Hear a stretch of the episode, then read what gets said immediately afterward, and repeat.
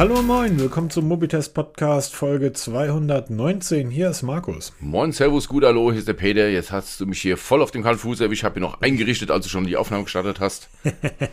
Kurze Frage, dürfen wir heute überhaupt aufnehmen? Ähm, heute ist auch Tanzverbot. Genau, Tanzverbot. Aber wir tanzen ja nicht, da sind wir zu alt dafür. Ähm, wir sitzen hier schön gefestigt auf unserem warm gepolsterten Stuhl und ähm, quatschen einfach mal ein bisschen. Wir machen hier. Ja, meiner quietscht seit Neues, da muss ich mich auch mal drum kümmern. Ach, hey. Ölen, Ölen, Ölen. Ansonsten hilft Panzertape oder Kabelbinder. Wie, wie üblich. Ähm, wenn es quietscht, wenn's quietscht, WD-40, wenn es locker ist, Panzertape. Genau, geht immer. Ne? Ein Hoch auf den ah. Erfinder des Kabelbinders und des Panzertapes. Also nebenbei. Das ist, das ist wohl wahr, das ist wohl wahr. Wir haben eigentlich dafür, dass nichts los ist, relativ viel auf dem Zettel und der Grund liegt ein Stück weit daran, dass die Hersteller mittlerweile anfangen, wirklich für jeden Quatsch ähm, ähm, ihre, ihre Präsentationen und ihre Events zu machen. Ja, das ist halt auch so inkonsistent. Entweder machen sie Riesenevents oder bauen einen Hype auf und dann kommt das per Pressemitteilung mhm. oder so ein Nebenbei-Event, dann wird ein großes Event gemacht und dann gibt es noch so bei-Events für so andere, also eigentlich für selbe Produkte und anderen Regionen der Welt. Was soll das? Macht entweder Event oder lasst es einfach bleiben. Ja, genau. Also zurzeit ist das, ähm, wir haben gerade eben schon drüber gequatscht, wir warten eigentlich nur darauf, dass irgendein Ohr Kopfhörerhersteller ein Event für den linken Kopfhörerknopf macht und dann nochmal ein Event für den rechten Kopfhörerknopf, weil sind ja auch unterschiedlich, ne? Der eine ist laut leise, der andere ist vor zurück. Genau, du könntest auch so machen, dass du ein Pre-Event machst, wo die Ankündigung dann hier gemacht wird über 90 Minuten, dann machst du mhm. das eigentliche Event und dann so ein Post-Event, ne? So danach. Ja, dann lass aber mal der Reihe nach loslegen. Ähm, start mal mit der, wir haben da letzte Woche schon kurz drüber gesprochen, mit der Huawei Watch Ultimate. Du hast mir die Huawei Watch, ähm, die Huawei Watch Buds, Richtig. die Uhr mit den Kopfhörern drin, zugeschickt. Was sagst du? Und, ah, ähm, ich bin äh, wirklich total fasziniert. Die Kopfhörer klingen wirklich gut dafür, dass sie so klein sind. Also die, das sind ganz kleine Buds, die in der Uhr ja verschwinden. Habe ich ja, ähm, wo habe ich das gepostet? Bei Twitter habe ich ja ein Vergleichsbild gepostet zwischen dem Nothing Ear 2 und dem AirPod 3 und eben diesen Huawei Buds, weil mir glaubt keiner, wie klein die sind. Ne? Also ich hatte letztens ein sehr interessantes Gespräch mit einem Pressevertreter von Sony und der hat dann gesehen, dass ich die Uhr trage und hat gesagt, ey, zeig doch mal diese Buds. Dann habe ich die gezeigt, hat mich schon gewundert, ne? Kann doch ganz überall kaufen, das Ding. Und er hat gesagt, und die sind wirklich so gut. Und dann sage ich, ja, die sind wirklich für die Größe phänomenal gut, weil man muss immer die Relation sehen, ne? was du aus so einem kleinen mhm. Gehäuse rauskriegst. Aus großen Gehäuse kriegst du viel raus. Aber das, die gleichen Klang aus so einem kleinen Gehäuse, super. Ist ja wenn ich irgendwo auf dem Festival bin und da stehen 10.000 Watt Marshall Amps auf der Bühne, ja, die klingen halt gut. Das sind aber auch 50 mal 100 Meter oder 100 mal 50 Meter Verstärker. Aber die Dinger passen in eine Uhr. Und das ist das, was ich so faszinierend finde. Ähm, ich habe ja die, die Huawei Watch GT3 Pro, die ich ja immer noch für eine der besten Smartwatches auf dem Markt halte. Und das ist sie einfach auch, gerade wenn man das Preis-Leistungs-Verhältnis betrifft. Die Uhr kommt bei mir so auf fünf bis sieben Tage. Kommt drauf an, wie oft ich damit Sport treibe. Ähm, diese Uhr, die, die Huawei Watch Buds, die kommt so auf dreieinhalb, vier Tage Nutzungszeit bei mir. Was immer noch im Vergleich zur Apple Watch und zur Galaxy Watch doppelt so lang ist. Und jetzt stelle ich mir die Frage, Moment, der Platz, der ja eigentlich vom Akku eingenommen wird, da sind die Buds drin. Das heißt, das Ding hat ein, ein ist hohl von innen. Und ich, ich verstehe einfach nicht, wie die auf diese Laufzeit kommen bei dieser Uhr, weil die Uhr ist toll. Die kann alles, was wir von einer Huawei Watch kennen. Kein Unterschied. Ist eine super Uhr. Ganz toll. Wer Huawei Uhren mag, kann die sich holen. Die ist, aber die ist nicht wirklich viel dicker. Ja, das, das heißt. Genau das ist ja das. Ne?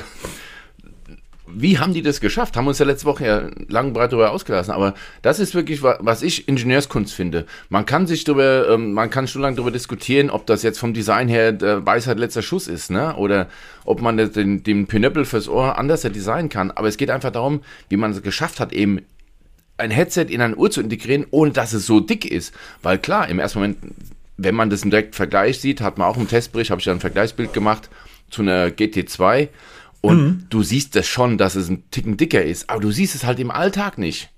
Das, das ist das, was mich so sehr wundert. Und dann haben wir natürlich noch das Thema, wenn die jetzt um die Ecke gekommen wären, hätten gesagt, pass auf, wir haben hier eine Uhr, da sind Kopfhörer drin, die klingen sogar richtig gut. Und die Uhr trägt nicht wirklich doll auf. Die ist genauso dick ähm, wie meine Garmin Fenix. So, die nehmen sich da nichts in der Dicke. Die trägt nicht wirklich doll auf. Und wir haben es geschafft, eine Laufzeit von anderthalb Tagen hinzubekommen. Hätte ich gesagt, wow, mit Kopfhörern drin kommt ihr auf eine selbe Laufzeit wie eine Galaxy Watch oder eine Apple Watch. Das ist ja fantastisch. Aber nein, die ballern da viereinhalb bis fünf Tage rein.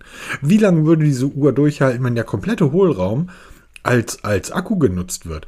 Oder anders ausgedrückt, vier Tage Laufzeit ist, ich sage immer, dass ähm, der Unterschied zwischen einem Tag und zweieinhalb, drei Tagen, der ist für mich nicht relevant. Das würde trotzdem bedeuten, ich muss die Uhr einmal am Tag aufladen.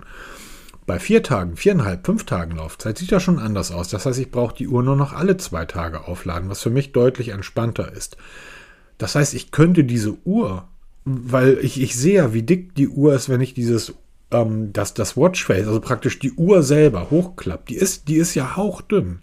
Ich könnte ganz, ganz flache Uhren bauen mit vier Tagen Laufzeit. Und hättest, das das finde ich so wahnsinnig. und du hast nichts an Funktion verloren, großartig, ne? es ist ja alles da. Das ist, wenn du sagst, hier, wir haben jetzt bei der Huawei Watch Buds, haben wir jetzt rausgeschmissen, ich sag mal, irgendwelche Sensoren rausgeschmissen oder die Akkulaufzeit halt massiv verkürzt, weil wir halt den Akku nur halb so dick machen können oder so groß machen können. Nein, das ist es ja eben nicht. Es ist ja eine vollwertige Smartwatch, wie wir sie kennen von Huawei, mit einem vollwertigen Headset, wo ja auch nichts fehlt. Selbst ANC ist dabei, auch wenn sie es das beste ANC ist. Ey, darum geht's doch gar nicht. Eine leichte Dämpfung reicht doch schon vollkommen aus. Allein diese Geschichte, ich kann, ich kann gar nicht sagen, doch ich kann es sagen, ich weiß es natürlich, ich brauche ja nur auf meine Kreditkartenausrechnung gucken. Ich kann gar nicht sagen, wie viele Pixelbuds ich irgendwo schon in Zügen und sonst wo verloren habe. Die Dinge habe ich immer dabei und wenn ich sie nicht benutze, stecke ich sie in die Uhr. Die Uhr binde ich ja nicht um. Nebenbei, auch die Uhr selber, das Gehäuse, das Lederarmband, das ist eine wunderschöne Uhr. Ja, das ist. Und jetzt zurück Toll, zum also- Thema. Huawei, toll gemacht. Apropos wunderschöne Uhr. Huawei Watch Ultimate. Wow. Vor allem diesen Blau, ne? Wo Ja, die ich finde, die, die Blau wirkt so sehr Rolex-mäßig. Ja, das finde ich gerade das Coole. Also diese Farben dabei. Also die Huawei Watch Buds ist schon ziemlich geil. Sag mal, mach mal nichts vor. Das, auch die Huawei Watch GT3 Pro optisch sehr, sehr ansprechend. Aber dann kommt diese Ultimate, die halt jetzt wirklich mal die, die Krone oben drauf setzt. Also mit dem Watchface, wie es da abgebildet ist, erkennst du die auf den ersten Blick nicht mehr als, als Smartwatch. Und das finde ich ja genau das Richtige, was da so fehlt. Ähm, das bemerke ich auch an meiner Apple Watch Ultra. Ja, du siehst sofort, dass es eine Apple Watch Ultra. Klar, kann man da den dicken raushängen lassen dem Ding da, wer es affig mag. Aber ich Aber ganz möchte kurz, gerade wieso den dicken, wieso den dicken raushängen lassen? Jedes Mal, wenn ich jemanden, wenn mir jemand entgegenkommt, der eine Apple Watch Ultra trägt, ähm, der hat bei mir sofort, wo ich so, okay, jetzt musst du mich überzeugen, dass du kein Depp bist. ja, sorry, das ist, und das ist auch bei ganz, ganz vielen Leuten so. Ich höre das ja immer wieder in Gesprächen. Ich bin ja ständig in Kundengesprächen unterwegs und so weiter und ich trage ja, ich trage ja abwechselnd Uhren. Ähm, und da wird sehr häufig gerade von, von, von Menschen in Entscheiderpositionen gesagt, Alter, zum Glück trägst du da keine App, trägst du nicht diesen Klopper mit dir rum. Das sieht so bescheuert aus. Na, du rennst da irgendwie im Pullover durch die Gegend, hast ein Hemd drunter, ähm, mit dem Kragen raus, äh, feine Lackschuhe an und hast da irgendwie dieses silberne Ding um Handgelenk. Das wirkt halt schon sehr prollig. Das ist so, als wenn du beim Rolls-Royce irgendwie, ähm, wusstest du, dass John Lennon mal von einer älteren Dame in England verhauen wurde? Die hat ihn mit, seinem Re mit ihrem Regenschirm verkloppt, weil er an seinen Rolls-Royce am Alufelgen dran gemacht hat und gelbe Zierstreifen. Eieiei. Da war sie so entrüstet, weil sie gesagt hat, das ist ein Rolls-Royce, das machst du nicht und hat ihn mit dem Regenschirm verhauen. Und sowas denke ich auch häufig, wenn du irgendwie im feinen Zwirn ankommst und eine Apple Watch trägst. Ja, Ich es weiß ist halt für viele eben noch ein Statussymbol, ob man es will oder nicht. Aber mir geht es einfach darum, ich. Ja, für viele ist auch ein Dreier BMW-Status. Ja, genau deshalb ja, für mich eben nicht. Aber es ist eben dieser Spagat zwischen einer vollwertigen Smartwatch und eben nicht danach auszusehen. Das finde ich ja genial. Und das hat meiner Meinung nach die Apple Watch Ultimate in diesem Silber mit diesen blauen Akzenten perfekt geschafft. Also, wenn das wirklich in Natura so aussieht, weil wir kriegen sie zum Testen. Die Apple Watch Ultimate? Nein, die, die Huawei Watch Ultimate. Da Ah, habe ich mich okay. verquatscht. Ne, wir kriegen die zum Testen. Ich habe sie mir auch in Silber eben bestellt, dass ich sie da bekommen kann, weil ich einfach dieses Silberne für mich einfach schöner finde. Und ich bin gespannt, ob das auch in der Realität so aussieht wie auf diesen Pressefotos. Ne? Weil es sind halt immer Pressefotos. Da wissen wir auch davon Mhm. mittlerweile, was wir davon zu halten haben. Und ähm, Wie, wie, wie meinst du das denn, Peter? ich glaube, da hat irgendjemand mal so Pressebilder und Realitätsbilder nebeneinander gefotoshoppt, um dann aufzudecken, dass die Bilder doch nicht so ganz wahr sind. Und es war keine KI. Ja, das stimmt. Das war ein MT. Ja, das stimmt. Ich verlinke Ja, mal den Artikel mich. darunter. Ja, bei der, bei der Polar war das. Ja, Fall. genau. Boah, da war das richtig heftig. Mich stört eine Kleinigkeit bei der Uhr. Die da wären. Ich finde die Lünette zu dick. Ich finde das ähm, Ziffernblatt zu klein. Okay, aber ich glaube, dieses, mir gefällt dieses Verhältnis schon wieder, dass er halt ein sehr massiver Rand ist. Ob man den jetzt brauchen kann oder nicht, sei mal dahingestellt. Aber ich finde genau dieses Verhältnis ist genau richtig gewählt. Bleibt da die Frage am Ende, was bleibt an als wirklich absolutes Display übrig, ne? Das ist genau die Frage. Weil die, ähm, wenn wir nochmal zurückgehen auf die Huawei Watch ähm, ähm, GT3 Pro, die hat ja ein riesen Display. Und das ist für mich ja zurzeit die einzige Smartwatch, die du wirklich bedenkenlos zu allen Anlässen tragen kannst, die einfach niemals affig aussieht. Neben der, neben der Pixel Watch. Aber bei der Pixel Watch ist das einfach, weil die so klein ist und einfach so zurückgenommen ist, die fällt halt nicht auf. Äh, ich habe mittlerweile bei einem, bei einem Automobilhersteller diese Google, äh, diese Huawei Watch äh, GT3 Pro bei diversen Entscheidern auf europäischer Ebene untergebracht. Also die tragen immer mehr davon und die sagen halt genau, weißt du, es fällt einfach nicht auf. So ist, ähm, und, und das ist, das ist das Gute. Die in Silber, die hat ja dieses Titangehäuse, das hat die natürlich auch, ne? Ähm, Zirconium-Basis, Armband, Titan oder Kautschuk. Also es gibt die in Schwarz oder Silber. Äh, Saphirglas. Ich gehe mal davon aus, dass in dem Fall dann echtes Saphirglas ist. Jetzt werden wieder Leute drunter schreiben, ja, es gibt aber gar kein echtes Saphirglas. Und dann, ja. Es ist Wir sind, kratzfest. aber, wir sind aber Konsumenten. Genau, es ist kratzfest. Ich bin kein, kein ähm, Geologe. Sind das Geologen? Vor allem, um nicht päpstlich als der Papst, ne? Man muss die Kirche im Dorf lassen. Ob das jetzt echtes Saphirglas Komm, ist. noch einen ne? dritten hinterher, Peter. Ja, ob das jetzt naturgewachsenes Saphirglas ist oder ein chemisch hergestelltes Saphirglas, ey, das ist mir doch völlig wurscht. Hauptsache, das Ding ist kratzfest. Mhm. Ja, Was ich interessant finde, ist 48,5 Millimeter im Durchmesser. Das heißt, ist eine große Uhr.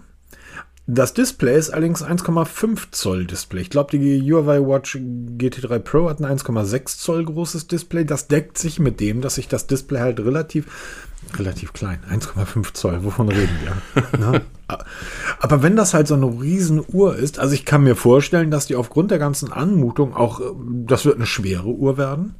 Das wird nicht etwas, was man so gerne mal auf einem Marathon oder auf einer langen Fahrradstrecke irgendwie mit sich rumschleppt. Das ist dann tatsächlich eher die Uhr, die man so privat trägt, eine Freizeituhr. Wobei, wir wissen ja, Huawei ist annähernd perfekt, was die, was die Körperdaten und Sensoren betrifft.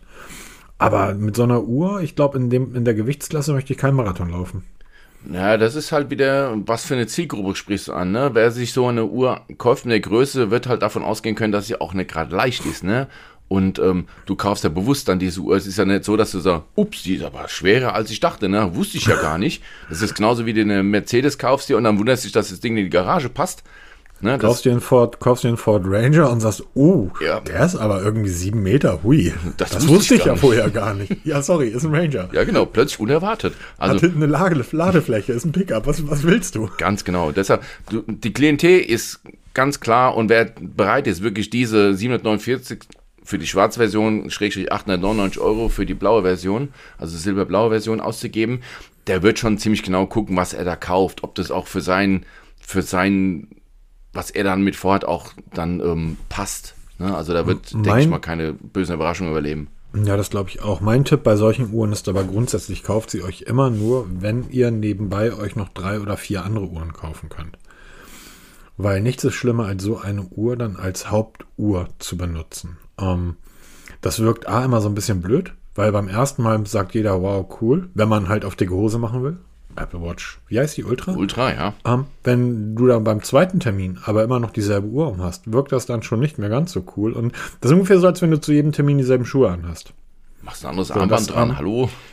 Ja, aber ist immer noch dieselbe Uhr. Kauft euch dann, also bevor, also das ist so eine Uhr irgendwie, ich habe ich hab den Tausender über, dann packe ich die auch in die Schublade und trage die mal zwei Wochen nicht und habe dann noch andere Uhren hier rumliegen. Ähm, ich weiß halt nicht, wer die Zielgruppe sein soll. Ich glaube, da hast du einfach keine Zielgruppe. Entweder du hast das Geld übrig, dann kaufst du dir. Wenn du es nicht übrig hast, dann kaufst du nicht. Ganz einfach. Ne, das und man darf ja eine Sache nicht, ein, eine Sache nicht vergessen, weil äh, du kaufst dir diese Uhr, packst die aus und gehst dann in dein, die meisten Leute, die diese Uhr kaufen werden, sind Android-Nutzer, selbstverständlich. und gehst dann in deinen Play Store und suchst die dafür passende App. Und dann? Ja, und dann hast du ein Problem. Ja. Weil mittlerweile ist Huawei, äh, die Huawei Health, die passende App, aus dem Play Store entfernt worden. Es hat sich schon sehr, sehr lange angekündigt. Huawei verfolgt ja schon seit langer Zeit, nicht erst seit diesem, nicht seit dieser Aussperrung aus den Märkten da in der westlichen Welt, dass man einen eigenen App Store etabliert. Das haben wir ja schon vor, ich weiß gar nicht, vor wie vielen Jahren darüber gesprochen. ich glaube sogar eine eigene Folge haben wir dafür gemacht. Dieses Huawei-Ökosystem. Und das wird jetzt immer weiter ausgebaut. Und jetzt ist eben Huawei Health aus dem Play Store entfernt worden und jetzt nur noch über die Huawei App Gallery zu bekommen. Kannst du da kurz was zu sagen? Wir hatten irgendwie die Woche über telefoniert und du sagtest, dass du bei Android mittlerweile fast ausschließlich die Huawei App Gallery nutzt. Warum? Genau. Also, Huawei App Gallery ist nichts anderes wie ein Play Store von Huawei. Der Unterschied ist aber, dass zum einen, da, ja, ja, das ist mir schon klar. Ähm, der größte Unterschied ist, dass dort meistens sehr, sehr oft die neueren Versionen von Apps zur Verfügung stehen und nicht nur Huawei-Apps, da gibt es auch alles andere. Also das, was du im normalen Play Store findest, findest du auch bei Huawei. Und ich weiß nicht, wie die das anstellen, warum dort immer eins, zwei Versionen neuer zu haben sind. Vor allem auch der, der Update-Zyklen sind deutlich häufiger als im normalen oder im offiziellen Play Store. Ob Huawei den Entwicklern sagt, hier, wenn ihr ähm, verstärkt Updates liefert, geben euch irgendein Gimmick in Form von, wir monetarisieren euch das, also für Geld. Oder selbst wenn ihr einen Rechtschreibfehler korrigiert, ballert eine neue Version raus, weil die Leute wollen Updates. Sie wollen wissen, dass sich was tut. Also das ist schon wirklich eklatant. Oder eben auch, dass einige Apps gar nicht mehr im normalen Play Store erscheinen, sondern nur noch ausschließlich halt eine Huawei App Gallery zu bekommen. Wobei man hier unterscheiden muss, wir reden hier von Android. Bei iOS ist alles bei alten. Da gibt es die Huawei Health App nach wie vor im App Store. Da wird sich auch nichts ändern. Aber für alle Android-Nutzer Schaut euch mal die App Gallery an, die läuft auf jedem Androiden. Ich habe sie auf meinem Pixel drauf und nutze sie halt eigentlich nur noch, weil da, ich weiß nicht, also mir gefällt die App einfach in allen Punkten besser als die Original Play Store App es ist nicht so schwer, eine bessere ähm, ähm, App-Galerie zu bauen als den Google Play Store. Das muss man natürlich auch dazu sagen. Ey, mich nerven diese ganzen Coins und Credits, was du da machen kannst und Aufgaben erledigen. Das ist so Beizeug, das nervt mich total, weil das immer wieder prominent angeploppt wird. Oder halt, du sollst irgendwelche Apps installieren für irgendwelche Punkte, die du da sammeln kannst und dann die umzuwandeln in irgendwelche Guthaben oder was, was bei mir eigentlich noch nie funktioniert hat. Oder du musst ähm, 10.000 Euro ausgeben, dass du dann mal eine andere App für 5 Euro gratis bekommen kannst. Das nervt, lass doch einfach weg hier. Und auch diese Rezension, auch das, schaut euch mal die Rezension im Play Store an und dann zur selben App die, die Rezension in der, in der Huawei App Gallery. Also, ne, ich sage jetzt nicht, was ich gerade im Kopf habe für einen Gedanken, ne, aber irgendwie scheint es so zu sein, dass die, die Play Store Rezensenten ähm, bildungsferner sind als die der Huawei App Gallery. Ich möchte ganz kurz darauf hinweisen, das hat der Peter gesagt. Das habe ich, ich, gesagt halt, und dazu stehe ich. Ich sehe das, das natürlich komplett anders. Das ist, liebe Play Store-Nutzer, das sehe ich überhaupt nicht so. Ihr seid nicht dümmer als die. Nein. Nein, aber Peter es gibt da wirklich so ein paar Spezies. Da, da Alter, sag mal, eine, eine, eine amerikanische App der einen Stern zu geben, egal wie gut die App ist, und dann runter zu schreiben, Herbert ist das meistens, wieder unsere älteren Herrschaften, Herbert oder Gisela, nur ein Stern, weil die gibt's nicht in Deutsch. Ja, lernen Englisch, du Pfeife. Das ist eine amerikanische App. Ja, war so, das, sorry, dann war das halt bei der Herald Tribune App? Ne, das ist ja keine deutsche Zeitung und sich dann zu beschweren, dass sie nur in Englisch verfügbar ist oder auch die, die Artikel York, in Englisch, also die, das ist doch die New York Times ein Stern, sie ist nur in Englisch verfügbar. Ja, ne, also, sorry, dann lern Englisch. Und solche solche haarsträubenden Rezensionen findest du in der App Gallery gar nicht. Entweder mhm. werden die da rausgefiltert oder also, Aber ich verstehe es nicht, keine Ahnung. Kann das, kann das auch daran sein, dass, also das ist jetzt nur eine Vermutung, vielleicht weiß da irgendjemand von Hörern Näheres, dass die äh, Sicherheitsfeatures im Google Play Store einfach stärker sind als bei Huawei, dass also ein App-Update dort auch noch extra gecheckt wird, weil wir sehen das ja gerade an allen Ecken und Enden, dass Google gerade was den Play Store betrifft, aber grundsätzlich das komplette Google-Ökosystem versucht sehr, sehr sicher zu machen. Ähm, es, wird, es wird jetzt so sein, dass Apps in Zukunft im Play Store eine zwingende Möglichkeit zur Accountlöschung beinhalten müssen. Das heißt, es ist nicht mehr so, dass du dir dort einen Account anlegst und dann kommst du einfach nicht mehr raus, sondern ähm, du hast dort eine zwingende Accountlöschungsmöglichkeit Und grundsätzlich ist er Sicherheit bei, bei Google und bei Android ganz, ganz groß geschrieben, nicht erst seit dem Tensor-Prozessor. Kann das der Grund sein, dass dort die, die Apps einfach tiefer durchleuchtet werden und Huawei sagt, pff, wir schieben alles rein? Das kann natürlich sein, weil ich glaube, wenn man wirklich im Detail geht, wird man schon den einen oder anderen Unterschied finden. Und diese Neuerung im Play Store, mhm. eben, dass du dann Nutzerdaten oder halt eben komplette Accounts löschen kannst über den Play Store, das finde ich schon eine richtig gute Geschichte, weil wir kennen es alle, wenn du irgendwo mal einen Account erstellt hast und nach 20 Jahren feststellst, oh, brauche ich nicht mehr, den zu löschen, oh boy, da hast du echt dann Spaß damit, ne? Also. Und genau, mich wundert zum Beispiel, weil klar bezahlen und so weiter, aber dass eine App wie die, die Deutsche Bahn, also die Bahn-App, dass die im, in der Huawei App Galerie ein, eher ein Update bekommt als im Play Store, das finde ich dann halt sehr verwunderlich. Das Weil das, das wird nichts mit Geld zu tun haben. Nee, ich denke nicht. Das war jetzt einfach mal daher gesagt. Das ist, aber ich denke mal, irgendwo da im Detail liegt, liegt der Unterschied dann halt wirklich, dass man bei Play Store das vielleicht ein bisschen stärker durchleuchtet. Klar gibt es im Play Store viel Müll, aber der ist halt auch viel länger da, ne? Und halt einfach diese Masse. Und ob man in der Huawei App Gallery das ein bisschen laxer nimmt, das, mag, das möchte ich jetzt nicht beurteilen, weil da kenne ich mich einfach zu wenig aus. Wir haben selber keine App mehr und ähm, habe da auch keinen wirklich Interesse an, mich dann da wirklich so in die Details einzugraben. Ich denke mal, da ist so in den XR Developers, da wird man sich bestimmt informieren können, wo dann die, die, die Unterschiede im Detail liegen zwischen den beiden. Ja, Welten. aber die App von den XR Developern hat auch nur einen Stern, weil die ist auf Englisch. ja, genau, das kommt dazu. Ich habe ich hab gerade eben gesagt, dass es wirklich schwer ist, eine, ein, ein, ein App Store zu bauen, der noch schlechter ist als der Play Store. Grüße an Xiaomi, ihr habt es geschafft. okay. Na wundern wir uns, dass sie uns, sich immer bei uns melden, ne, für Testgeräte. Ich habe ja, ich nutze gerade das Xiaomi 13 als mein Hauptgerät und was für ein. Das Gerät ist besser als das Galaxy S23. Da diskutiere ich mit niemandem drüber. Das Gerät oh. ist, was die Technik betrifft, was die Kamera betrifft, Geschwindigkeit sind die gleich schnell. Was den Klang betrifft, ähm, ist das Gerät deutlich besser. Display sind die gleich, Verarbeitung sind die auch gleich, wobei das Galaxy S23 konnte ich ohne Hülle benutzen, das Xiaomi 13 ist ohne Hülle nicht nutzbar, ist nicht nutzbar. Es fällt dir, du legst es auf den Tisch und es fällt dir runter. So rutschig ist das Teil. Das Unboxing-Video davon ist online. Schaut es euch mal an. Da habe ich mal gezeigt, wie unglaublich rutschig die Rückseite ist. Aber dieses Gerät ist fantastisch und ich bin wirklich, wirklich hart am Überlegen, ob ich mir das nicht als Hauptgerät besorgen würde, wenn diese unsägliche Xiaomi UI nicht dabei wäre und dieser, äh, diese Bloatware und es ist diese Werbung und es ist also ungefähr so, als wenn du ein, ein, ein fantastisches Fünf-Sterne-Gericht irgendwie ähm, bestellst und bist im Restaurant im feinsten Zwirn und äh, freust dich drauf, jetzt wirklich dieses Essen-Kredenz zu bekommen. Und der Kellner stellt dir da die, den ersten Gang hin und schüttet dir dann irgendwie Heinz Tomatenketchup drüber. Ja, oder ja, eine Flasche. Wie, wie in guten, ich weiß nicht, meine frühesten Kindheit und Jugenderinnerungen, Urlaub in Bayern und stand immer so eine Flasche Maggi auf dem Tisch. Gibt es überhaupt heute noch? Ich habe keine Ahnung. Aber so kommt mir das vor. Uns. Das ist ein fantastisches Smartphone. Die Kameras, diese, diese Leica-Integration. Ähm, viele glauben ja, dass dort Leica Hardware drin ist. Ja, nein, das ist es natürlich nicht. Aber die haben eine Kamera gebaut, haben die dann zu Leica geschickt, ganz einfach erklärt, haben gesagt, okay, und jetzt sorgt ihr mal dafür, dass mit dieser Hardware, die wir dort verbaut haben, die Fotos aussehen, als wenn sie mit einer Leica aufgenommen worden wären.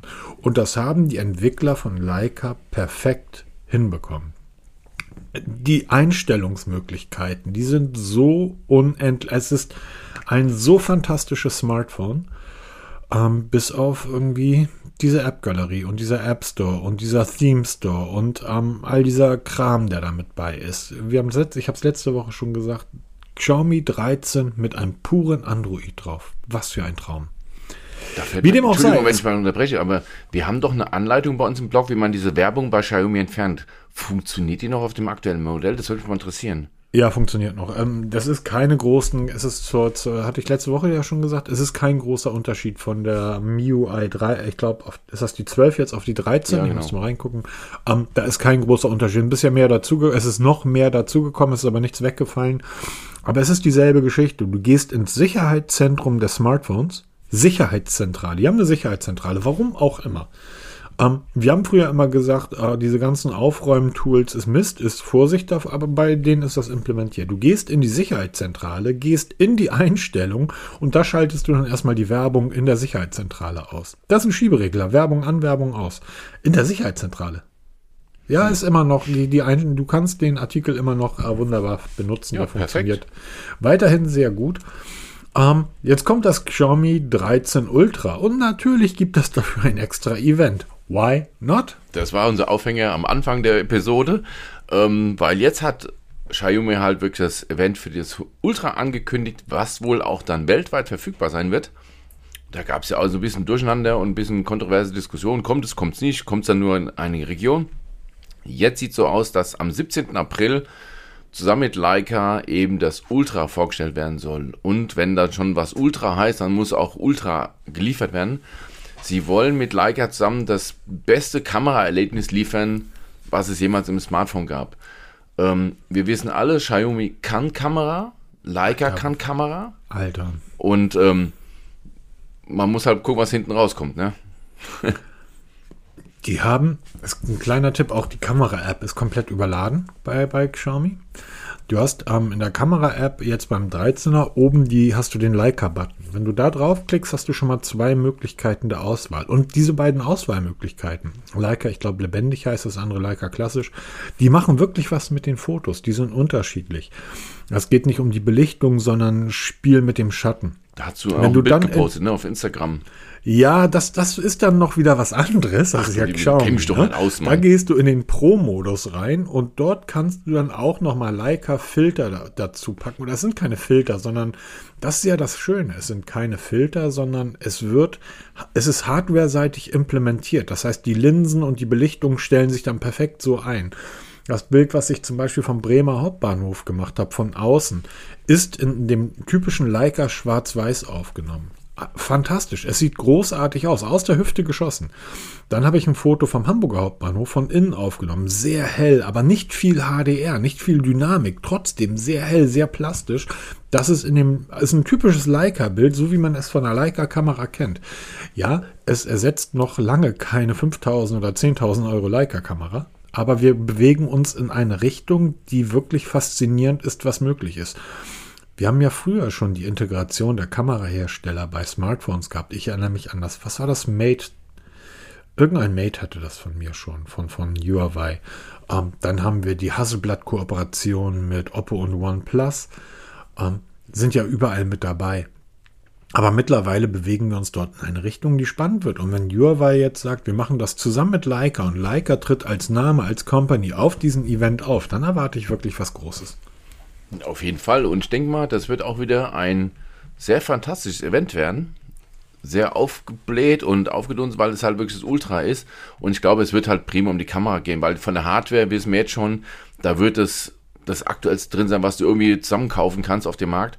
Weil als Ultra musst du einfach liefern. Und wir werden dann auch in eine Preisgrund vorstoßen, die, denke ich mal, weit im vierstelligen Bereich liegt. Ja. Das glaube ich auch. Ähm, ich habe neulich Koffer gesucht und habe gesehen, dass Xiaomi auch Koffer, Reisekoffer. Smarte baut. Koffer, ne? Bauen die.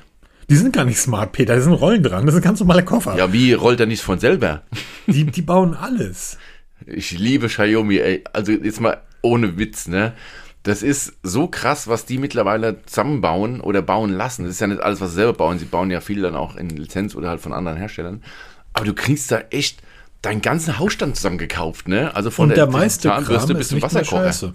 Genau, und der meiste Kram ist nicht mal scheiße. Ja, genau. Sondern ich würde sagen, die sind alle preiswert. Die sind alle den Preis, den das kostet, wert. Also wenn du für 30 Euro dir Xiaomi Kopfhörer kaufst, dann klingen die halt wie 30 Euro Kopfhörer, aber die klingen auch nicht schlechter. Ja, das stimmt. Allerdings ein, ein Kack oder ein oh. schlechtes Gerät haben wir von Xiaomi wirklich hier. Ähm, wir haben ja diverse Luftreiniger zu Hause von Xiaomi, also eigentlich in jedem Zimmer ein. Und wir haben noch so einen Luftbefeuchter dazu gekauft. Also es gibt von Xiaomi einen wirklich einen smarten Luftbefeuchter. Nicht diese kleinen komischen schäbischen Diffusoren, die man da hinstellt, sondern wirklich so ein Gerät, wo ein Wassertank drin ist und den stellt man ein und dann fängt er an, den, den Wohnraum zu befeuchten, die Luft. Weil wir haben gesagt, wir haben eine Fußbodenheizung und im Winter, wenn es dann schön muggelig warm wird, wird die Luft trocken. Ist ja auch doof. das Ding ist der größte Schrott, tut mir leid. Wenn der Ding, wenn das anfängt, Luft zu produzieren, also Wasserdampf zu produzieren, macht es das in einem so krassen Umfang, selbst auf der kleinsten Einstellung, dass am Rand, egal ob man es an eine Wand stellt oder an eine Blume, bei uns, hast du sofort Wasserbildung. Also da läuft wirklich das Wasser runter. Und wenn du es jetzt ähm, mal ein paar Stunden laufen lässt, bilden sich Wassertropfen an der Decke. Ähm, das finde ich weniger cool, weil das gibt Schimmel auf lange Sicht hier. Also das Ding könnt ihr wirklich in die Tonne treten. Das kostet mhm. 50 oder 60 Euro haben wir dafür bezahlt. Ähm, davon Hast ab, dass es wirklich jede Woche sauber machen muss, sonst verkeimt das Ding und hat dann so ein schmieriges Zeug da drin. Also das könnt ihr stehen lassen. Lasst es einfach lüftet. Hast du mal nachgeschaut, für welche Raumgröße das Ding ist? Weil ich habe so ein Teil hier stehen, das sieht irgendwie aus wie so eine Bambuskugel. Und ähm, das ist super. Aber das ist halt auch genau auf den Raum. Genau, habe, das ist ein bisschen was anderes. Das, diese kleinen Diffusoren, die man bei Amazon in, in, in zig Designs kaufen kann, das ist schon was anderes. Da geht es ja auch, bei uns ist ja wirklich, du kannst einen Raum bis, ich müsste jetzt lügen, 60 Quadratmeter befeuchten, die Luft. Das funktioniert auch. Du wirst, wenn du ein gescheites Hygrometer hast, wirst du sehen, dass der, die Luftfeuchte wirklich zunimmt. Aber halt, selbst auf kleinster Stufe so viel Wasserdampf produziert wird, dass es sich in der Umgebung niederschlägt an der Wand. Bei uns war es eine Wand und eine riesige Terrakotta-Vase, wo das Ding gestanden hat. Und ähm, über lange Sicht, ähm, selbst bei niedriger Stufe, oben an der Decke sich Kondenswasser bildet. Und das kann nicht gut sein. Also auf lange Sicht schon gar nicht. Es sei denn, du stellst das Ding wirklich im freien Raum auf. Dann bildet sich auch kein Kondenswasser an irgendwelchen Gegenständen. Aber will ich das Ding im freien Raum stellen? Nein, so schön ist es auch nicht. Du wirst es also in irgendeine Ecke verfrachten und dann musst du mehr aufpassen, dass es ja und unter der Decke nicht zu feucht wird und mindestens einmal die Woche sauber machen, weil sonst ja unten die ganzen Kanäle zukneistern mit irgendeinem so schleimigen Kram da. Obwohl da nichts drin ist, nur pures Wasser. Also lasst es bleiben. Ja, oder einfach mal Fenster aufmachen. Ja, genau. Morgens richtig mal Stoßlüften, abends Stoßlüften, dann braucht ihr auch keine Luftbefeuchtung. ja, ich habe jetzt. Gleich, kleiner Ausritt. Kleiner Ausritt. Kommen wir mal zurück. Ähm, es gibt natürlich bei dem Xiaomi 13 auch einen Mondmodus. Da haben wir lange drüber gesprochen, fake oder nicht fake. Es gibt einen Sternmodus und, und, und. Die Modusse, Modus, Modis ähm, sind wahnsinnig, sind toll. Ähm, ich glaube aber, dass 90% der Leute aus der Hüfte im Automatikmodus knipsen. Hier, und demzufolge ist das auch das, was, was, was ich zumeist testen werde. Ähm, muss dazu sagen zu dem Xiaomi 13 ähm, ein, ein Riesendank an unsere Freunde von Cyberport, die uns das ähm, Gerät kostenlos für einen Test zur Verfügung gestellt hat, weil Xiaomi gerade nicht wirklich reagiert, aber ich glaube, die haben gerade auch ein paar andere Probleme und strukturieren da ganz wild alles um. Ähm, ist bei solchen Companies halt immer mal wieder der Fall. Ähm, ja, nächstes Thema, Peter. Nearby Share für Windows. Finde ich spannend. Finde ich ganz spannend, besonders dass vor drei Jahren angekündigt war. Ja, genau. Ist ja bei kann ja mal ein bisschen länger dauern, genauso wie dann Sachen plötzlich gestrichen werden, weil es es nicht mehr gibt. Nein, aber Nearby Share ist geht jetzt den Schritt, den sich viele, viele wünschen. Was haben, wir, was haben wir früher mit Datenkabel rumgeeimert? Da hast du Kabel bei Amazon gekauft, die konnten zwar laden, aber nicht übertragen oder nur langsam übertragen in Zukunft alles unnötig. Du brauchst keine große Software mehr, du brauchst keine großen Apps mehr. Es gibt eine kleine Windows-Software, die kommen wird von Google, im Moment leider nicht für Deutschland. Damit kannst du dich mit deinem Smartphone verbinden. Es geht wohl mit jedem Google-Smartphone, also mit Android. Nicht speziell das nur mit Pixel. Und dann kannst du ganz einfach Daten hin und her schieben. Das Telefon wird verbunden, also auch, werden auch Anrufe signalisiert und Nachrichten werden übertragen und und und. Gibt es natürlich auch von Apple, gibt es auch schon von Samsung. Nur halt jetzt das ist herstellerübergreifend und das finde ich das Coole. Jetzt ist halt die Frage, wie lange dauert es noch, bis es dann weltweit ausgerollt wird, diese ganze Geschichte.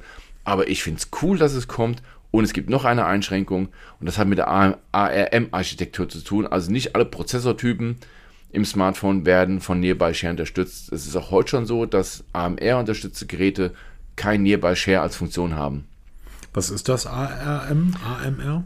So, da hast du mich genau am richtigen Fuß erwischt. Ich habe dem total vergessen zu suchen, was es ist. Ähm, das hat irgendwas mit der Platine und Prozessoranbindung zu tun. Irgendwie so ah, okay. hardwaremäßig hat das damit zu tun. Ah, alles klar. Dann wissen wir ja alle jetzt Bescheid. Ähm, Oder auch nicht. Das ja Gott, natürlich wissen wir das. Ähm, am Ende des Tages ist das eine, eine CPU-Familie, die in diversen Smartphones oder in, in einigen Smartphones vorkommt. Und die werden halt ähm, heutzutage leider nicht mehr oder heutzutage werden leider nicht unterstützt. Ja, aber so ich glaube, das ist eher. Snapdragon gehört nicht dazu, ne? Zu ARM, oder? Ich müsste jetzt googeln, habe ich jetzt, ähm, macht man nicht während der Podcastaufnahme. Ähm, schaut einfach ich mal kann, bei Google nach. Ich, ich ganz kurz, aber wenn das so ist, ich erinnere mich, dass die ähm, dass Microsoft ARM-basierte ähm, Surfaces anbietet. Das heißt, wenn ich mir ein Surface ist, ist ja, ich korrigiert mich gerne, aber der Surface von, also das Microsoft Surface läuft zum Teil auf ARM. Und das heißt, ich könnte dann die, die Funktionen nicht nutzen. Hm. Aber wer nutzt, wer nutzt ARM? Ich finde jetzt auf die Schnelle nichts an gescheiten Ergebnissen. Also immer nur diese übliche Schrott da von Chip und so. Ey, was ist das eigentlich für. für nee, ne, ne Chip, warte mal, die habe ich ja geblockt.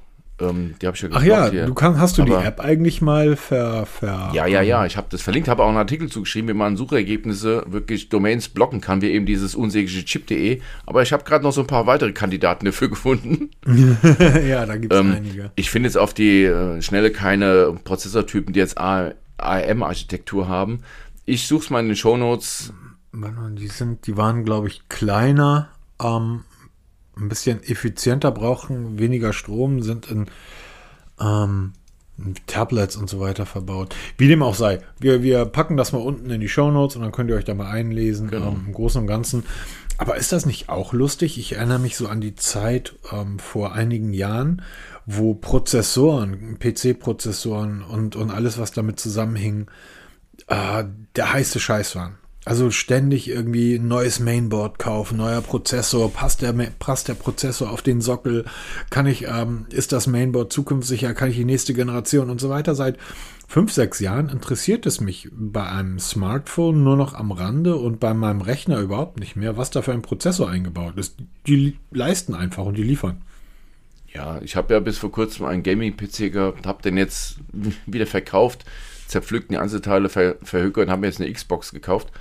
Ähm, weil das, das ist mir einfach diese ständige Aufrüsterei, geht mir total auf den Keks und eben halt den passenden Prozessor, passende Lüfter, passende Mainboard, weil das alles nicht zusammenpasst hier und ach, hör auf, nee, nee, ist nichts für mich. Also es ist tatsächlich, dass ich, dass ich gerne mir nochmal den YouTube-Kanal von Linus, Linus Tech Tips ähm, anschaue, weil ich das immer total lustig finde, äh, wie er dort dann auch mit den Prozessoren rummacht und ähm, aber im Großen und Ganzen, ey, die Zeiten sind, sind für mich total vorbei.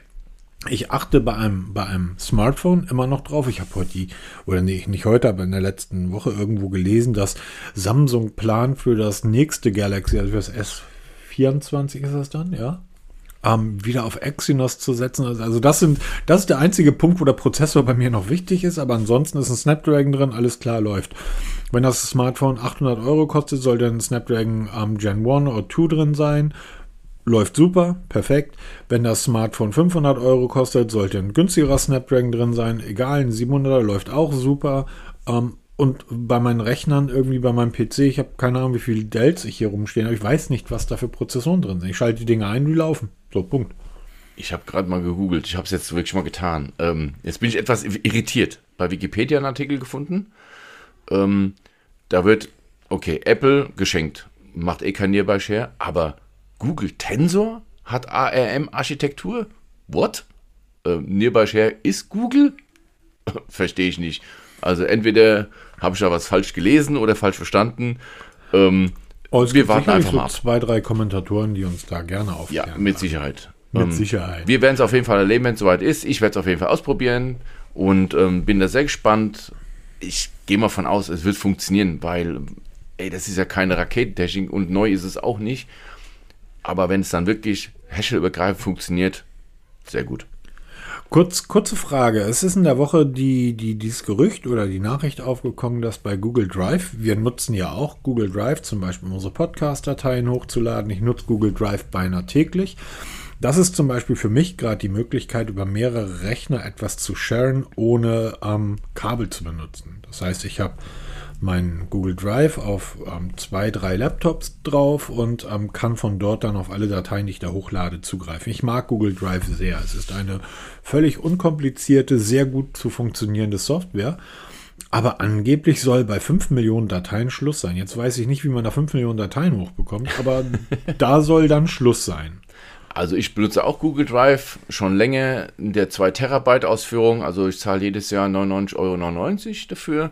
Ähm, aber eben auch alle Geräte sind darüber vernetzt und ich auch auf meinem Laptop arbeite ich nicht mehr lokal, sondern wirklich nur noch im Google Drive. Und ähm, da kam jetzt in den letzten Tagen vermehrt Meldungen auf, dass Nutzer plötzlich eine Meldung bekommen haben, dass bei 5 Millionen Dateien Schluss ist. Ähm, wurde heimlich leise eingeführt, ohne großes Event. Und ähm, kurze Zeit später, also ein paar Tage später, hat Google dann zurückgerudert, weil der Gegenwind wohl so stark wurde, dass Leute gesagt haben, hier, wir zahlen euch einen Haufen Geld für Cloud-Speicher und dann limitiert ihr uns das. Ähm, das, hat, das ist doch voll wurscht. Ich musste jetzt gerade ein Stück weit lachen, weil du sagst, es wurde einfach so eingeführt, ohne großes Event. Ja. Ich warte darauf, dass die Hersteller Events machen, wenn sie uns äh, Dienste kürzen. Ja, genau.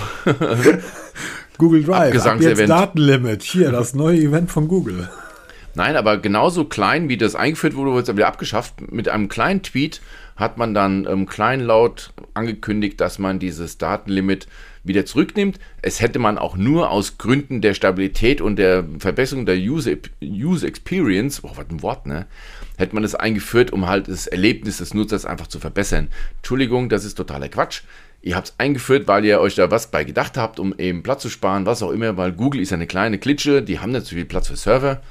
Ist ja nicht so, dass sie halb Island da ähm, unterbuddelt haben für Serverfarm.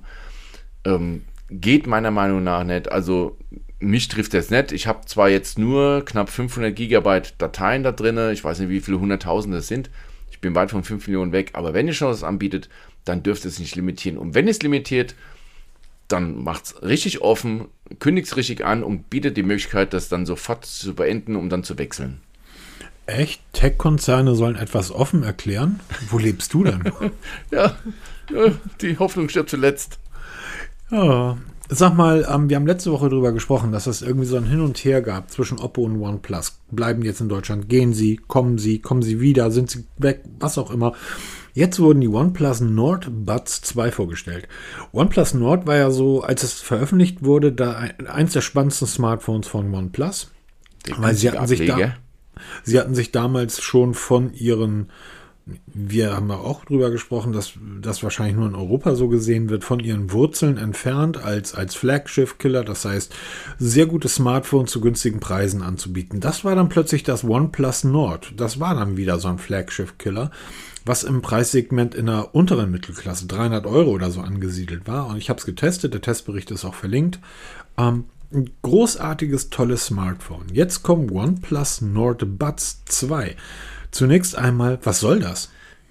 Punkt 1. Also erstmal fangen wir ganz von an. Im, Im Westen nichts Neues zum Thema Oppo OnePlus. In Deutschland gibt es nach wie vor keine neuen Informationen.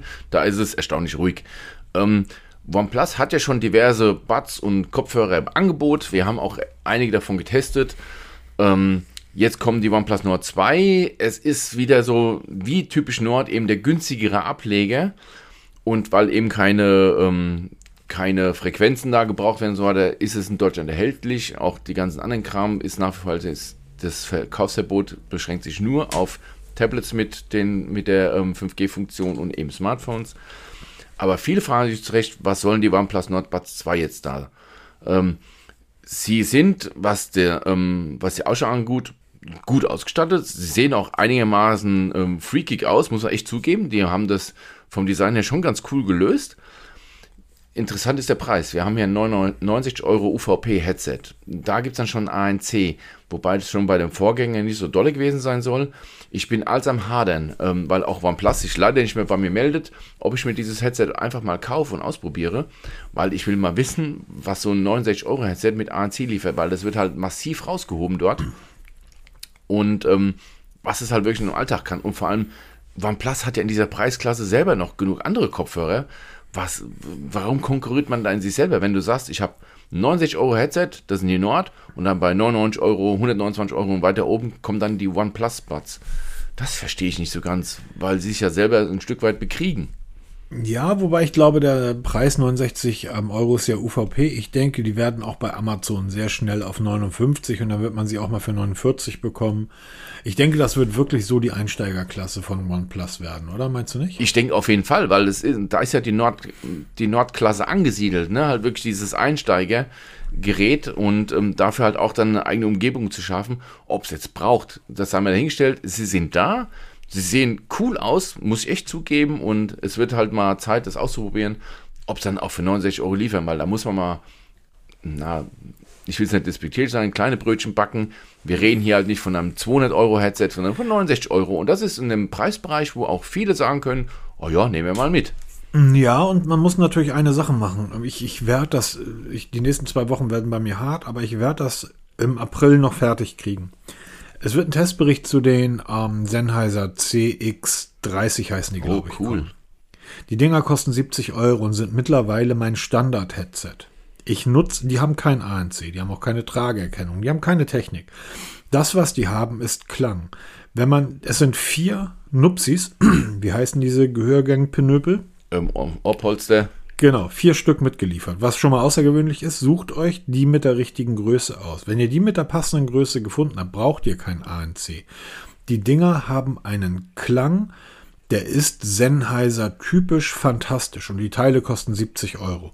Ja, jetzt gibt es Leute, die sagen, ich brauche, ich kaufe mir Kopfhörer, damit ich Musik hören kann und Podcast hören kann und mir ist ANC wichtig und mir ist Tragerkennung wichtig. Mir ist immer noch der Klang am wichtigsten.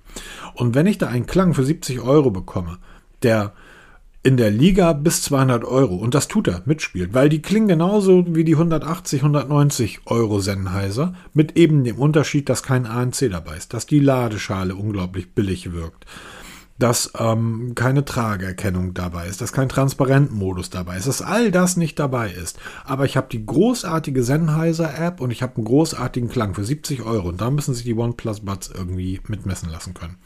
Das ist genau das Thema für mich. Ja, da hast du halt ANC, aber es nutzt die ANC, wenn der Klang scheiße ist. Weil so, egal wie gut das ANC ist, wenn der Klang Mist ist, ist der Klang einfach Mist. Und wenn ich ANC habe, höre ich den Klang auch noch äh, alleine. Ja, das ist auch bei Nothing Ear 2. Da habe ich gerade heute den Testbericht veröffentlicht.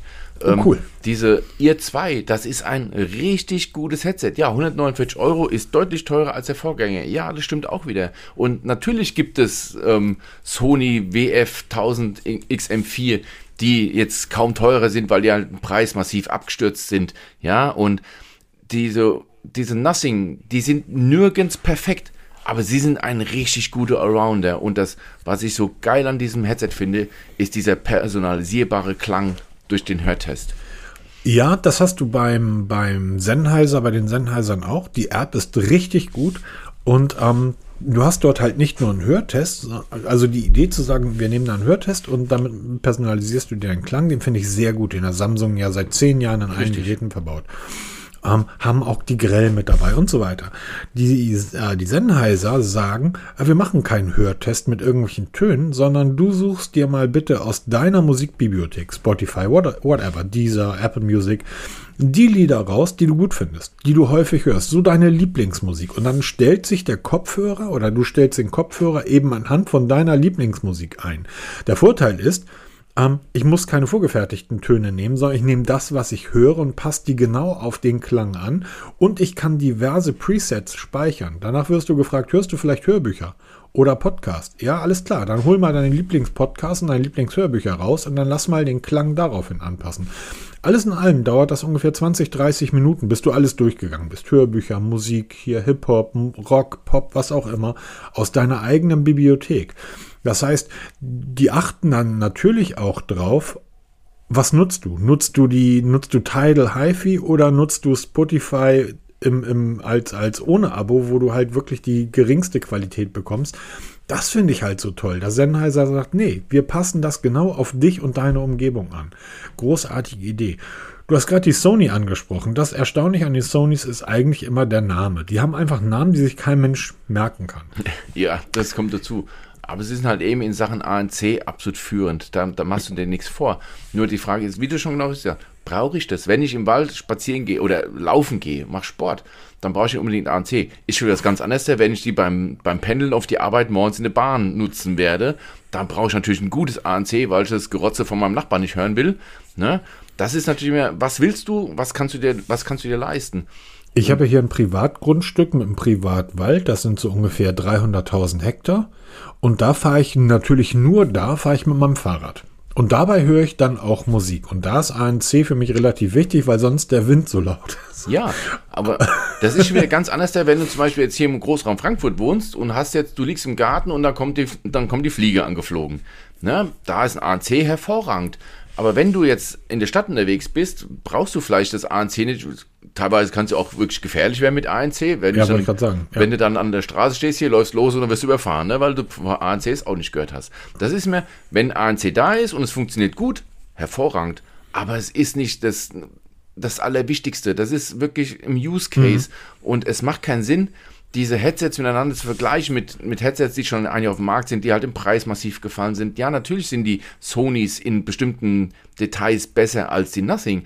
Aber wenn du ein Nothing Phone hast oder du stehst auf, ähm, auf ähm, ja, wir, brauchen, wir brauchen da, ich, ich, ich, ich halte diese Vergleiche für, für relativ schwierig. Ja, Ähm, weil, weil du die kaufst ja Sony- dieses Headset aus einem bestimmten Grund, weil du eben Nothing Ja. Phone hast oder weil du ein geiles Headset haben willst, was Nee, weil, geil weil, du aussieht. 105, weil du 150 Euro zur Ja, Verfügung genau. hast. Und es sieht geil man- aus, ne? Weil du 150 Euro zur Verfügung hast. Denn eins muss man bei den Sony schon sagen, was Nothing bisher noch nicht unter Beweis gestellt hat. Die Sony halten durchaus zwei, drei Jahre durch. Und das weiß ich bei den Nothing eben noch nicht. Also diese Langzeit, dieser Langzeittest. Ähm, Gerade bei den ersten Nothing mehren sich, also bei den Nothing, ähm, am, wie heißen, hießen die? Nothing Buts? Nothing Ear One und äh, Genau, bei den Ear One mehren sich ähm, gerade in den Foren auf Twitter die Berichte von Leuten, die die Geräte seit acht, neun Monaten haben, wo diese durchsichtigen Plastikteile einfach, wahrscheinlich weil der Kleber dann irgendwann auf ist, sich praktisch vom Gehäuse lösen und so weiter. Bei den Sony, ja, die kriegst du zwischendurch auch mal für 149, 159, aber das ist dann auch wirklich, da hast du da mal Glück. Normalerweise liegt der Preis immer noch zwischen 179 und 220 und die sind das auch wert. Die kaufst du dir und weißt, ich kann die zwei, drei Jahre nutzen. Bei den Nothing muss man das erst sehen. Und wenn du 150 Euro zur Verfügung hast und dir einen Kopfhörer kaufen willst, dann kauf dir die Nothing. Genau, du machst da keinen Fehler. Natürlich gibt es bessere, es gibt aber auch schlechtere und die Nothing Phones sind ihr Geld wert und auch da wieder, es gibt keine Bewertung mehr, also wir machen keine Punktvergabe mehr, es hat das Gütesiegel äh, verdient, weil ich finde das Headset rundum gelungen. Es hat seine Probleme mit der Akkulaufzeit, die sind nach wie vor nicht die dollsten. Ne? Es hat Probleme. Sennheiser übrigens 24 Stunden. Ja, das 24 kriegst du hier nicht hin. Ne? Ich habe mich auch gewundert, wie schnell dieses Headset in der ersten Ladung leer war. Stunden mit einer Ladung. Wirklich. Acht Stunden mit einer Ladung. Und dann kannst du das Ding dreimal mit der Ladebox aufladen. Oh, da bin ich weit, weit weg mit meinen Nothings. Ja. Bin ich weit weg, aber Fast Charge ist es bei und das ist wieder eine coole Geschichte. Fast Charge ist eine schöne Geschichte, ist aber blöd, wenn du eine sechs Stunden Zugfahrt oder einen Flug vor dir hast. Ähm, da nützt dir Fast Charge dann auch nicht mehr so wirklich viel. Also Genau, und deshalb auch diese- Nutzungszeit ist, schon- das ist schon geil. Diese Herstellerangaben von wegen bis zu 30 Stunden, nein, die habt ihr nicht 30 Stunden, weil wenn das Headset leer ist, musst du es erstmal laden und in der Zeit Genau. hörst du nicht. Da nützen mir auch 100 Stunden nichts. Doch, dann kommst du ja auf 30 Stunden. Ja, natürlich, Nothing, aber halt weil abgehackt, da musst ne? genau, Dumm nur, wenn deine Zugfahrt gerade da anfängt und du musst dann erstmal zwei, drei Stunden laden, bevor du und dann ist die Zugfahrt zu Ende, dann macht es ja keinen Sinn. Also deshalb immer wichtig, so teste ich auch. Ich teste nicht, also natürlich teste ich das mitsamt dem Ladecase, aber erstmal primär wichtig, wie lange hält das ANC wirklich und nicht bei Minimallautstärke, sondern bei wirklich normalen Hörlautstärken mit ANC an. Also Und du hast, maximal. du hast natürlich bei den Sennheisern keinen Transparentmodus, keinen Bewegungsmodus, kein ANC. Das heißt, der Akku hält einfach ewig bei den Dingern. Und also für eine, für eine lange Reise, für den Urlaub, vom Klang her. Und sie sitzen, es ist ein großartiges Headset, 70 Euro. Worauf ich mich total freue, Peter, sind die WF C700N. Und wenn ihr jetzt diesen Namen hört, WF C700N, wisst ihr, es gibt nur einen Hersteller, der so bekloppte Namen für Produkte verwendet. Sony, genau. Ähm, das sind die Nachfolger, eigentlich die Nachfolger von den WFC 500N, oder? Richtig, sie sind auch jetzt neu auf den Markt gekommen in ziemlich schrägen Farben, also eher so pastellig alles, die was, wahrscheinlich die Frühjahrsfarben der Mode. Und ähm, die habe ich jetzt zum Testen angefordert, weil sie eben Alles weitere bei Harper's Bazaar. ja, genau. Weil sie kosten 129 Euro UVP und damit genau in der Preisliga, wo ich mich gerade bewege, eben auch von einem Nothing Ear 2 und sollen auch ein ANC haben. Es ist ja ein Sony, it's a Sony. Ne? Und Allerdings 5 mm Treiber gegenüber 11,6 mm bei den Nothing Ear 2. Und da will ich mal gegen, also wirklich mal zusammen hören, wie sich das da gibt hier. Ob das Sony-Headset wirklich davon profitieren kann, von dem großen Namen und auch von der App, weil die App will auch für, zur Verfügung stehen. Oder die App muss, ist klasse. Hm, bitte? Die App ist klasse. Die App ist super, also äh, absolut mega. Und ähm, ob man da solche Abstriche machen muss oder kannst du auch sagen, ey, wenn, wenn dir das Nothing nicht zusagt, ey, dann kauf halt die Sony, da kriegst du Sony ANC zum günstigen Preis. Wird sich zeigen. Demnächst Absolut. diesem Theater.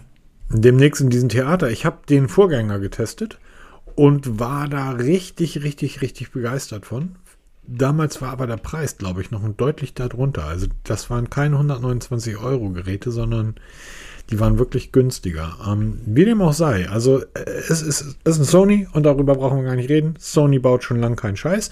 Die Frage ist nur, was ich mich gefragt habe, 129 Euro finde ich jetzt sportlich. Ja, für das, was es dann kann, weil es ist eigentlich eher unspektakulär, muss man ganz, ganz klar sagen.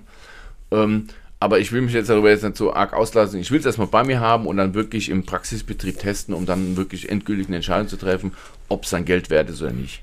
Ich glaube einfach, dass Sony bei diesen Geräten, und das ist mir aufgefallen, als ich mal wieder meine Galaxy, meine, meine Pixel Buds Pro im Zug vergessen habe und ich ja ganz schnell neue Kopfhörer brauchte, da bin ich in so einen Expert-Markt gegangen. Ich glaube, Expert heißen die. Und da gibt das nur, gab das nur drei Kopfhörer. Also es, es gab ganz viele, aber eigentlich nur drei Marken oder äh, diverse Marken, die ich nicht kannte. Irgendwelche ähm, China-Marken für 30, 40 Euro. Dann gab das dort Sonys und es gab die Sennheiser. Und ich habe mich dann für die Sennheiser entschieden und wurde tatsächlich nicht enttäuscht. Ich glaube aber, dass Sony ähm, diese Geräte auf den Markt bringen kann, weil die einfach ein Vertriebsnetz haben, dass die auch im letzten asiatischen Dschungelkiosk in der Lage sind, diese Geräte anzubieten. Und was viele andere eben nicht haben. Deshalb wird Sony ähm, diesen Markt mit bespielen. Ich finde, es sieht so aus, als wenn die wirklich, das hatten die Vorgänger auch, richtig echte Knöpfe haben. Also, hab, also, also richtige wirklich. Knöpfe, ja. So richtige aus. Knöpfe Mechanik. und nicht irgendwie solche, solche Touchflächen, die ich immer sehr schwierig finde. Ist der größte Kritikpunkt zum Beispiel bei meinem Galaxy Buds Live. Ähm, die Touchflächen sind so empfindlich, dass selbst beim Anziehen der Mütze die Musik ähm, aufhört zu spielen. Und deshalb finde ich haptische Knöpfe immer noch viel besser.